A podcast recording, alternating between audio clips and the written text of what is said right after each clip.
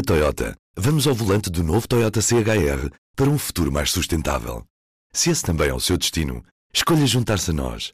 O novo Toyota CHR, para além de híbrido ou híbrido plug-in, incorpora materiais feitos de redes retiradas do mar. Assim, foi pensado para quem escolhe ter um estilo de vida mais ecológico e consciente.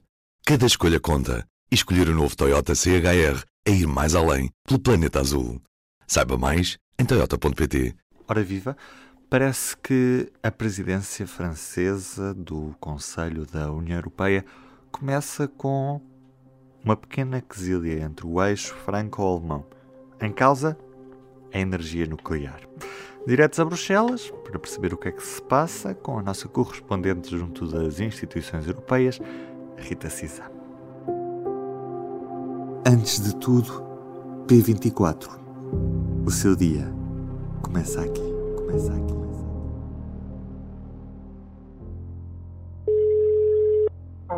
Bem, eh, deixa-me eh, só começar por dizer que eh, a presidência francesa não tem nada a ver com esta proposta. Portanto, isto estamos a falar de uma de uma regulamentação que foi aprovada já em 2020 e pela Comissão e que tem a ver com uma decisão dos Estados-membros de criar uma espécie de um guião, de uma se quiseres até quase um código da estrada para direcionar o investimento, eh, eh, tendo em conta o objetivo de eh, neutralidade climática que foi afirmado pela União Europeia.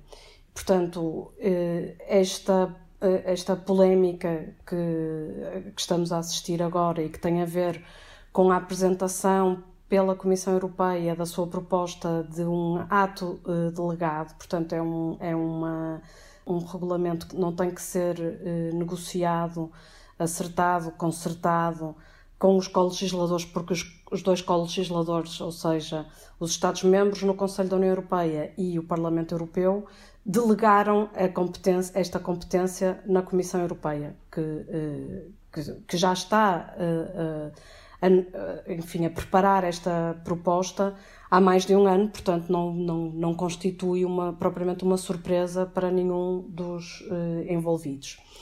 E, portanto, o que é que está em causa neste ato delegado concreto? Porque, eh, enfim, no âmbito de, desta chamada, deste regulamento para o chamado financiamento sustentável, a Comissão já aprovou uh, no ano passado, em 2021, um outro ato delegado que tem a ver com os setores da, portanto, com a conformidade ambiental dos setores dos transportes e da construção e não houve oposição nenhuma.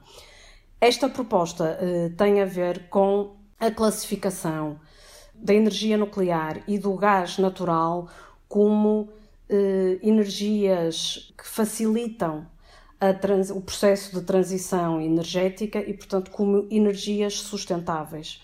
Eh, e isso provoca, enfim, conta com a oposição frontal de todas as organizações defensoras eh, do ambiente e da, e da proteção climática e com uma grande parte dos Estados-membros da União Europeia. Enfim, a questão do nuclear é uma questão divisiva há décadas, não é? Portanto, nós temos na União Europeia Estados, a Áustria é, é, é, aquela que tem estado na liderança da contestação desta proposta. Tem, portanto, um, países que nos, nos, seus quadros jurídicos proíbem o nuclear.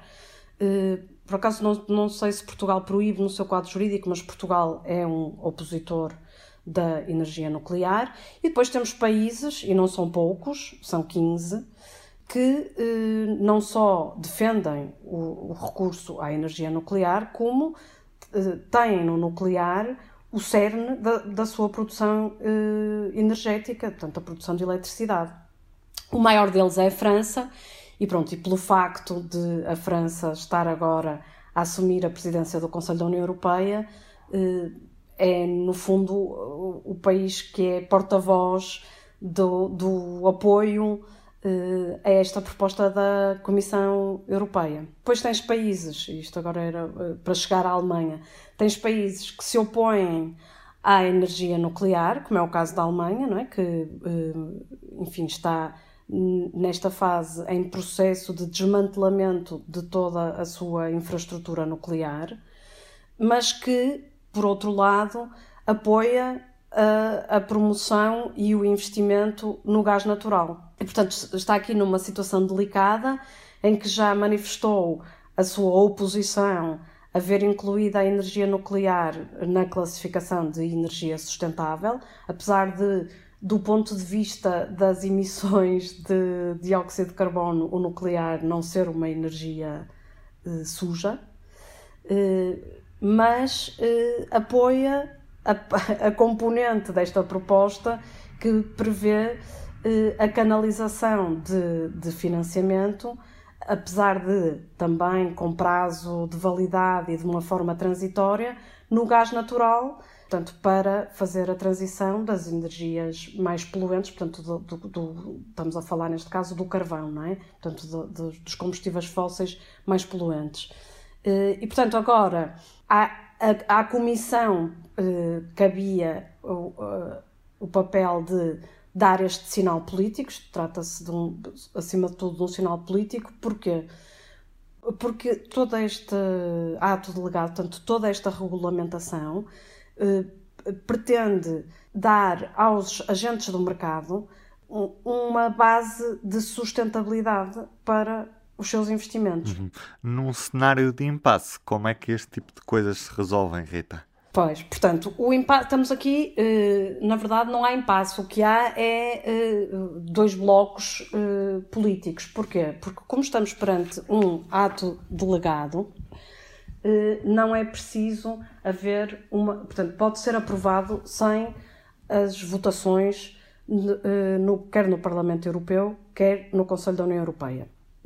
O que quer dizer que esta proposta que eh, foi avançada pela Comissão Europeia, ao cair do, do, do pano do ano, portanto, isto chegou às, às caixas de correio dos, dos Estados-membros ao final da tarde de dia 31 de dezembro, eh, portanto, um, um, uma data e uma hora que muitos eh, governantes consideraram altamente suspeita, mas, eh, mas na verdade isto significa que a Comissão, a partir do momento da divulgação da proposta, põe a correr um prazo que está previsto no regulamento para serem realizadas consultas com grupos de especialistas nomeados pelos Estados-membros e pela plataforma do financiamento sustentável e, ouvidas essas uh, opiniões, portanto, terminado o processo de consulta, a Comissão Europeia uh, transformará a sua, o seu rascunho de proposta num ato delegado que pode adotar imediatamente. E a previsão da Comissão, confirmada esta segunda-feira, é que isso aconteça antes do final do mês de janeiro. Portanto, em princípio, o processo pode ficar concluído aí, eh, mas pode eh, prosseguir, eh, sendo que os Estados-membros no Conselho da União Europeia e também o Parlamento Europeu têm depois um prazo de quatro meses para escrutinar o ato adotado pela Comissão e manifestar as suas objeções. Sendo que esse ato delegado só pode ser bloqueado pelos Estados-membros eh, numa eh, maioria qualificada, reforçada, invertida, ou seja, é um, é um acontecimento raro em, em Bruxelas, porque exige que pelo menos 21 eh, Estados-membros que, que representem mais do que 65% da população da União Europeia manifestem a sua oposição, o que manifestamente não é o caso, uma vez que temos 15 Estados-membros e alguns deles são os mais populosos, a concordar com eh, a proposta da Comissão Europeia, ou então uma maioria simples de eh, eurodeputados no plenário, num voto em plenário, portanto teriam que ser 353 eurodeputados, sendo que também no, no, no plenário e entre as bancadas do Parlamento Europeu existe uma divisão eh, entre os diversos eh, grupos políticos relativamente ao seu apoio ou à sua oposição a esta proposta e, portanto, dificilmente será eh, eh encontrada uma maioria simples. E, portanto, este ato delegado, eh, que poderá, neste processo de consultas que foi agora iniciado, ainda sofrer ligeiras alterações, a partir do momento em que é formalmente adotado pela Comissão Europeia, já não pode mais ser emendado. Portanto, ou é bloqueado ou pelo Conselho da União Europeia ou pelo Parlamento Europeu, ou, passado esse prazo de quatro meses, entra em vigor. Muito obrigado, Rita, a partir de Bruxelas, na Bélgica. E quanto aos destaques da edição desta terça-feira no público, manchete para o novo plano de proteção civil que aponta fragilidades nas redes, móveis e energia. Destaque fotográfico para Mário Viegas, a inédita história dos poemas que foram à guerra e voltaram. Eu sou o Ruben Martins, do P24 é tudo por hoje. Tenham um bom dia, até amanhã. O público fica no ouvido. Na Toyota, vamos ao volante do novo Toyota CHR para um futuro mais sustentável. Se esse também é o seu destino, escolha juntar-se a nós. O novo Toyota CHR, para além de híbrido ou híbrido plug-in, incorpora materiais feitos de redes retiradas do mar. Assim, foi pensado para quem escolhe ter um estilo de vida mais ecológico e consciente. Cada escolha conta e escolher o novo Toyota CHR é ir mais além pelo planeta azul. Saiba mais em toyota.pt